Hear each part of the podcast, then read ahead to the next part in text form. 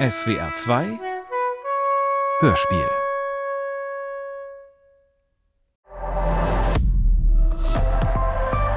ARD Et c'est l'occasion, par ailleurs ce matin, même si le procès est arrêté, de revenir sur une audience importante, celle du chercheur français spécialiste du djihadisme Hugo Micheron, qui a témoigné donc euh, des mécanismes du recrutement des jeunes Français ou des jeunes Belges hein, par Daesh. W13, die Terroranschläge in Paris. Chronique judiciaire von Emmanuel Carrère. Folge 5. Oui, il aura marqué euh, au plan de l'histoire déjà de ce procès, le chercheur Hugo Micheron. Die Sicht des Gendarmen. Das Gerichtsgebäude während des Verträs zu betreten, ist wie ein Flugzeug zu nehmen. An zwei Sicherheitsschleusen legt man seinen Besucherausweis und seine Papiere vor, geht durch die Leuchtschranken, leert seine Tasche und seine Hosentaschen aus, und wenn man eine Flasche Wasser dabei hat, trinkt man einen Schluck daraus, um zu beweisen, dass es kein THTP ist, jene hochexplosive Flüssigkeit, die die Dschihadisten Satans Mutter nennen. Die Gendarmen, die diese Kontrollen machen, sind so gewissenhaft wie auffallend höflich. Sie treffen alle Vorkehrungen, die sie zu treffen haben, doch sie bedeuten uns zugleich mit einem freundlichen Lächeln, dass ja nicht wir damit gemeint seien. Wer wir? Wir. Anwälte. Die Anwälte, Journalisten, Journalisten und Nebenkläger, Nebenkläger. die niemand für Terroristen hält. Wer würde sie denn in sofortige Alarmbereitschaft versetzen? Die Antwort ist so schändlich wie gewiss Ein Araber. ein Araber. Eine Person nordafrikanischen Typs, wie es in den Polizeiberichten heißt. Jung in Jogginghosen oder Kapuzenpulli und wenn er Bartträger ist, umso schlimmer. Eine solche Person gibt es unter uns nicht. Die einzigen dieser Art, die man in diesem Prozess zu Gesicht bekommt, befinden sich in der Box. Das ist die Logik des Sie und Wir in Reinform. Auf der einen Seite wir, die friedlichen Demokraten und ehrbaren Menschen, auf die der Verträs wie eine mächtige Gemeinschafts-, Beziehungs- und identitätsstiftende Maschine wirkt. Wir sind uns ähnlich. Wir verstehen uns. Wir erkennen uns wieder. Und auf der anderen Seite sie. Sie. Sie. Sie, die uns nicht ähnlich sind, die wir nicht kennen und nicht verstehen. Alles, was wir vage über diese undurchsichtigen jungen Männer zu wissen glauben, diese Individuen, die aus dem Nichts kommen und die nur schwache Signale aussenden, wie Staatsanwalt François Moulin sie bezeichnet hat, ist, dass sie unseren Tod wollen und sogar für sich selbst den Tod dem Leben vorziehen. Dementsprechend froh sind wir, wenn Experten und Forscher in den Zeugenstand treten und uns sagen, wer sie sind und was in ihnen vorgeht. Der erste dieser Experten heißt Hugo Micheron. Er ist Arabist und Professor in Princeton, 33 Jahre alt, sieht gut aus, trägt einen schönen Anzug und steht so offensichtlich auf der richtigen Seite der Gesellschaft, dass man sich fragt, wie er wohl das Vertrauen von mehr als 100 Dschihadisten gewinnen konnte, die er fünf Jahre lang interviewt hat. In den Vierteln, aus denen sie stammen. In Syrien, wo sie hingegangen sind. In den Gefängnissen, in denen sie jetzt sitzen. Aber er hat dieses Vertrauen gewonnen. Einen Dschihadisten betrachten wir als Rätsel, als Gefahr, aber auch als Opfer, als grausames Produkt unserer kranken Gesellschaft. Um an diesen Punkt zu gelangen, denken wir, muss man von einem erbarmungslosen sozioökonomischen System abgelehnt, gedemütigt und an den Rand gedrängt worden sein, sodass einem keine andere Wahl bleibt als die Kriminalität oder eine durchgedrehte Religion.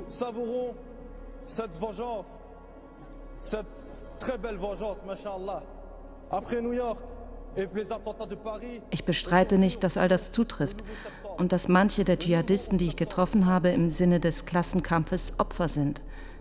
Doch betrachten sie sich selbst keineswegs als Opfer oder Sozialfälle. Ganz im Gegenteil. Sie sehen sich als Helden, als Vorhut einer großen, unwiderstehlichen, weltweiten Eroberungsbewegung. Die wirklichen Opfer sind in ihren Augen die gemäßigten Muslime, jene in ihren Augen entfremdeten Kollaborateure, die glauben wollen, der Islam sei mit den Werten der korrupten Gesellschaft, in der sie leben, vereinbar.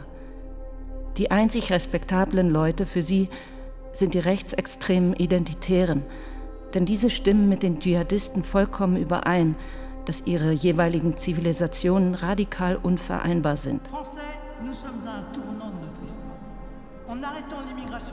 Deshalb verfangen auch die Radikalisierungsprogramme im Allgemeinen so schlecht. Stellen Sie sich doch einmal vor, man hätte im ersten Jahrhundert unserer Zeitrechnung im Römischen Reich Dechristianisierungsprogramme gestartet. Sie wären genauso wirkungslos geblieben. Im Gegenteil, sie hätten die angehenden Märtyrer nur noch mehr in Ekstase versetzt. Ja, wenn man sein Leben dem ruhmreichen Kampf verschrieben hat, bei dem der Sieg im Himmel wie auf Erden gewiss ist, warum sollte man sich dann überreden lassen, auf die Seite der Verlierer zu wechseln?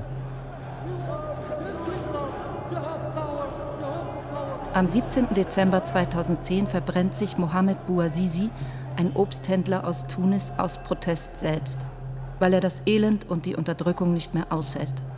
Schnell greift das Feuer auf das ganze Land und die Nachbarländer über, was als arabischer Frühling bezeichnet wurde. Jubelnde Massen, flüchtende Diktatoren, in Tunesien Ben Ali, in Ägypten Mubarak, in Libyen Gaddafi. Der Aufstand erreicht auch Syrien, doch dort ist der Diktator unerbittlich. Bashar al-Assad unterdrückt ihn auf grausame Weise. Friedliche Demonstrationen werden mit Maschinengewehren aufgelöst, es wird gefoltert, Leichen liegen offen auf den Straßen. Um das Regime zu stürzen, gründen fahnenflüchtige Offiziere die FSA, die Freie Syrische Armee. Es beginnt ein Bürgerkrieg, der über 500.000 Menschenleben fordert und das Land der Hälfte seiner Bevölkerung beraubt. Und es beginnt das, was ich die Dschihadisierung des Aufstands nennen möchte. Übers Internet mobilisiert machen sich junge, radikale, abenteuerlustige Muslime aus ganz Europa auf den Weg. War Al-Qaida noch eine elitäre Organisation, die Ingenieure, Intellektuelle und Theologen rekrutiert hat, heißt der Islamische Staat dagegen jetzt jeden unter seiner schwarzen Flagge willkommen. Unsichere Jugendliche, Idealisten, Verrückte, alle sind willkommen und jedem wird das Eldorado versprochen. Eine Unterkunft, Frauen, Waffen und für den, der sowas mag und viele mögen das, Geiseln zum Foltern.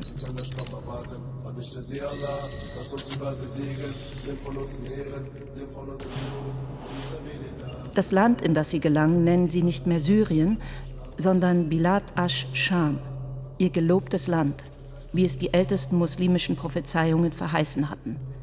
Ein Land, in dem nach dem Sieg über Assad alle wie in der Frühzeit des Islam leben würden. So wie die Gefährten des Propheten gelebt haben. Ein Land, in dem die Scharia strengste Anwendung fände, das heißt abgehackte Hände für Diebe, Steinigung für Ehebrecherinnen, Gottes Herrschaft auf Erden und Freude im Himmel. Manche kommen nach Scham, um zu kämpfen, weil sie eben gerne kämpfen, und andere, weil sie aufrichtig daran glauben, ein Land, eine Gesellschaft und eine Utopie aufzubauen. So wie die Juden in Israel, sagt einmal seelenruhig ein junger Dschihadist zu mir.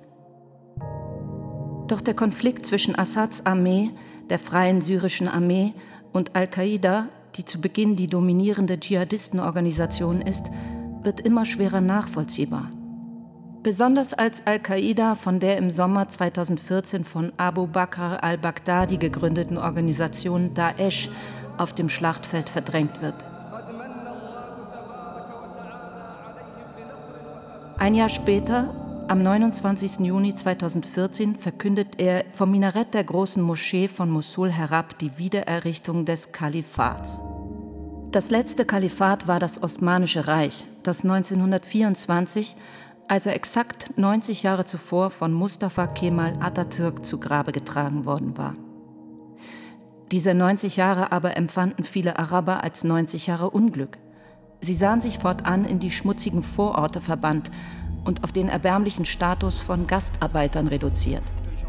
Die Kinder der Verbannten schwankten mit Blick auf ihre armen Eltern zwischen Verachtung und Mitleid, selbst dazu verdammt, in ihren Wohnsilos abzuhängen, Haschisch zu dealen und Fahrstühle zu ramponieren.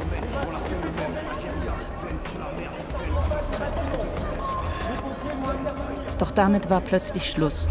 90 Jahre Unglück waren mit einem Mal vorbei.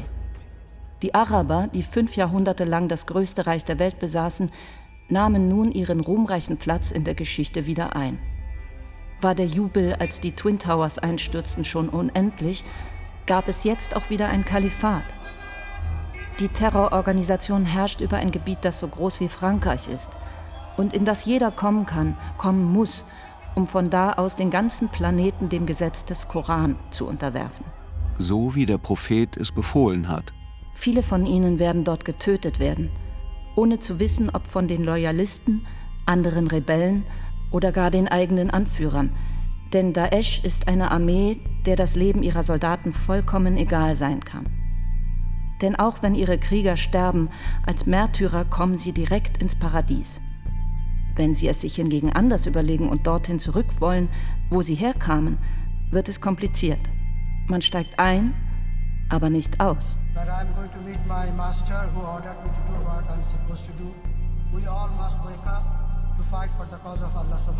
In den Jahren 2015 und 2016 befindet sich Daesh mit der Riesenwelle von Anschlägen in Europa auf dem Zenit.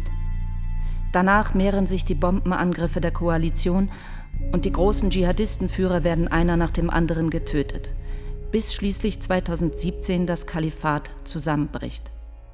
Damit endete auch eine extreme Anschlagsserie in Europa so plötzlich, wie sie 2015 begonnen hat. Gerne möchte man jetzt glauben, dass der Spuk damit beendet ist. Doch in der Geschichte des Dschihadismus gibt es Zeiten des Rückzugs und Zeiten der Expansion. Systole, Diastole, wie in jeder Geschichte. Angefangen beim Propheten, der in Mekka heimlich, still und leise für ein paar Gefährten predigte, bevor er in Medina seine öffentliche Karriere und eine ungeheure Serie von militärischen Eroberungen begann. Was Daesh zum Verhängnis wurde, so die Analyse der Vordenker des Dschihad, war die Übereilung, dass man glaubte, die Zeit sei reif für die Medina-Phase, obwohl man sich doch noch in der Mekka-Phase befand. Zwar sei eine kleine heldenhafte Avantgarde dafür bereit gewesen, aber nicht die große Masse der Gläubigen, nicht einmal 10 Prozent der Masse der Gläubigen, die die Dinge hätte zum Kippen bringen können.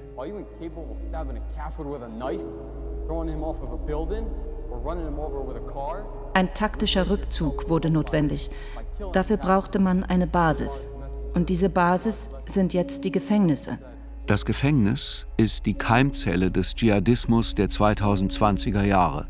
Auf die zur Hälfte muslimischen Insassen hatte die Ankunft von etwa 100 mit der Aura des Syrien-Abenteuers begrenzten Rückkehrern eine verheerende Wirkung. Zunächst hatte man diese auf verschiedene Haftanstalten verteilt, doch ihr Einfluss dort war bald so groß, dass alle übrigen Häftlinge in Fleury-Mérogis stundenlang vor Freude brüllten, als am 14. Juli 2016 das Massaker von Nizza bekannt wurde. Ein einziger Verrückter am Steuer eines als Rambock benutzten Lastwagens hatte auf der Promenade des Anglais 86 Menschen getötet. Wer bietet mehr?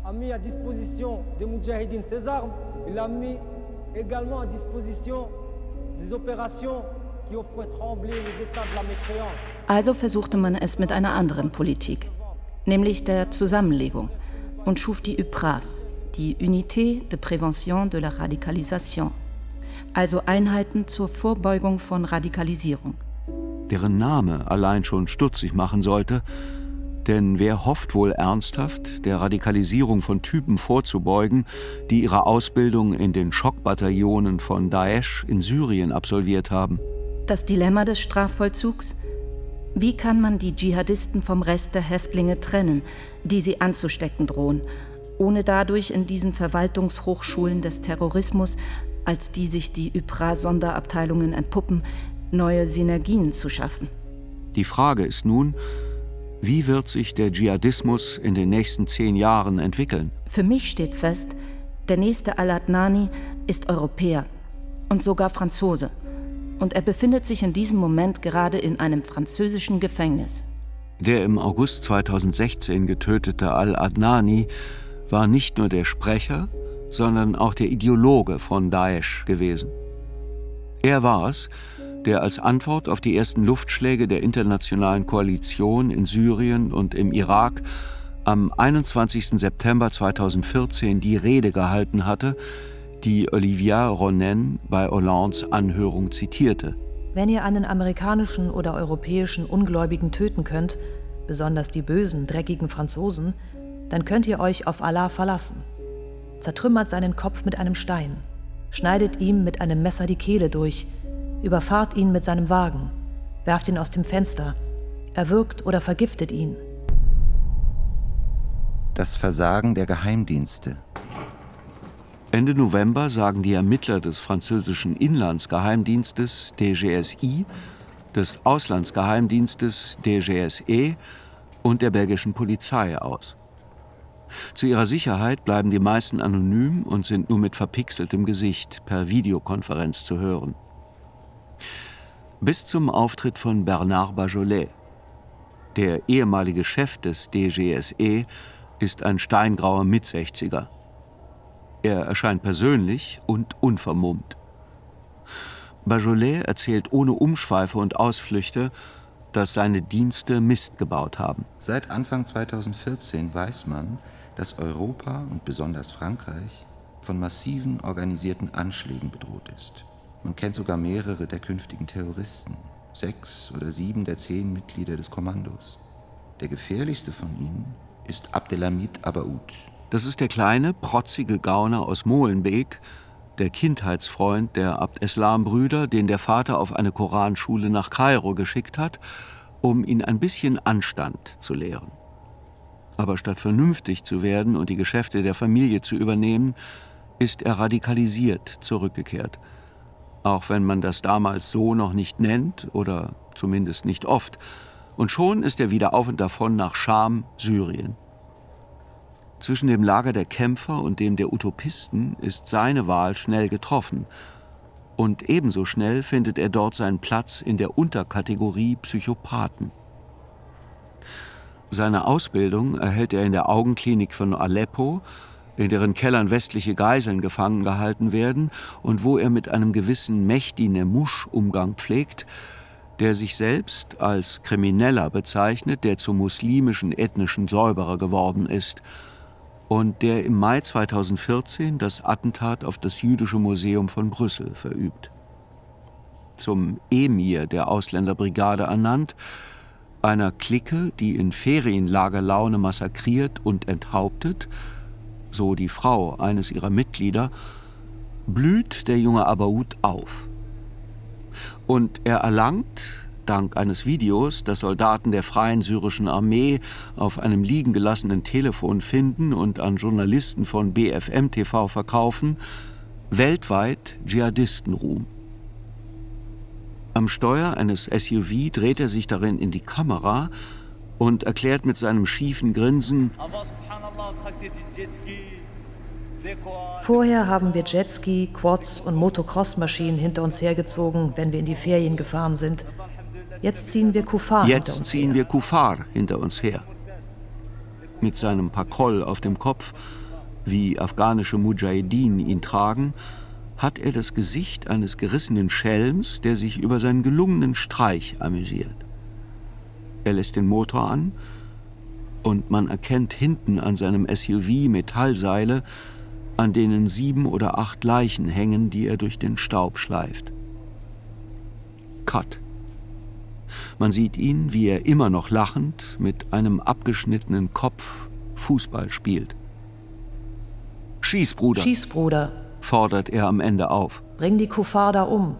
Schau dir hier diesen Schlumpfkopf an. Das Video macht ihn zum Helden seiner Molenbeker Kumpel. Im Lebigin lassen sie es in Schleife laufen, als hätte er den ESC gewonnen. Es verhilft ihm auch zu einer Beförderung. Anfang 2015 wird er in die COPEX aufgenommen, die IS-Zelle für Terroroperationen im Ausland. Die Kopex wird von einem gewissen Usama Attar angeführt, dem Bruder jenes Yassine Attar, der hier in der Box sitzt. Doch es ist Abaoud, der die Kandidaten für die Selbstmordattentate, die für Europa vorbereitet werden, rekrutiert und ausbildet. Er ist der operative Anführer. Die Geheimdienste wissen also gut über ihn Bescheid. So gut, dass sie ihn im Januar 2015 in Athen verhaften wollen. Doch misslingt der Versuch. Abaoud taucht unter. Der GSE und der GSI sind sich einig, dass er sich irgendwo nach Syrien abgesetzt hat und hoffen, dass ihm dort irgendwann eine Bombe auf den Kopf fällt. Niemand ahnt, dass er aus der Ferne, von Raqqa aus, seine gesamte Molenbeker Clique mobilisiert und ebenso wenig, dass er die Rückkehr der zukünftigen Kommandomitglieder von Syrien nach Belgien koordiniert. Niemand sieht, wie sich alles zusammenfügt. Niemand schenkt der Aussage eines kleinen Dschihadisten namens Reda Am groß Beachtung, der im August 2015 nach seiner Rückkehr aus Syrien geschnappt wird und sich in der Hoffnung, damit seine Strafe zu mildern, an den Tisch setzt und sehr deutlich erklärt, was Abaoud vorhat. Ein leichtes Ziel an einem Ort finden, wo sich viele Leute aufhalten. Eine Konzerthalle, ein Rockkonzert. Und ich kann Ihnen versichern, schließt Reda Am, dass das sehr bald passiert. Kurz, ein Scheitern auf ganzer Linie, das Bajolet mit einer ziemlich beeindruckenden, traurigen Aufrichtigkeit eingesteht.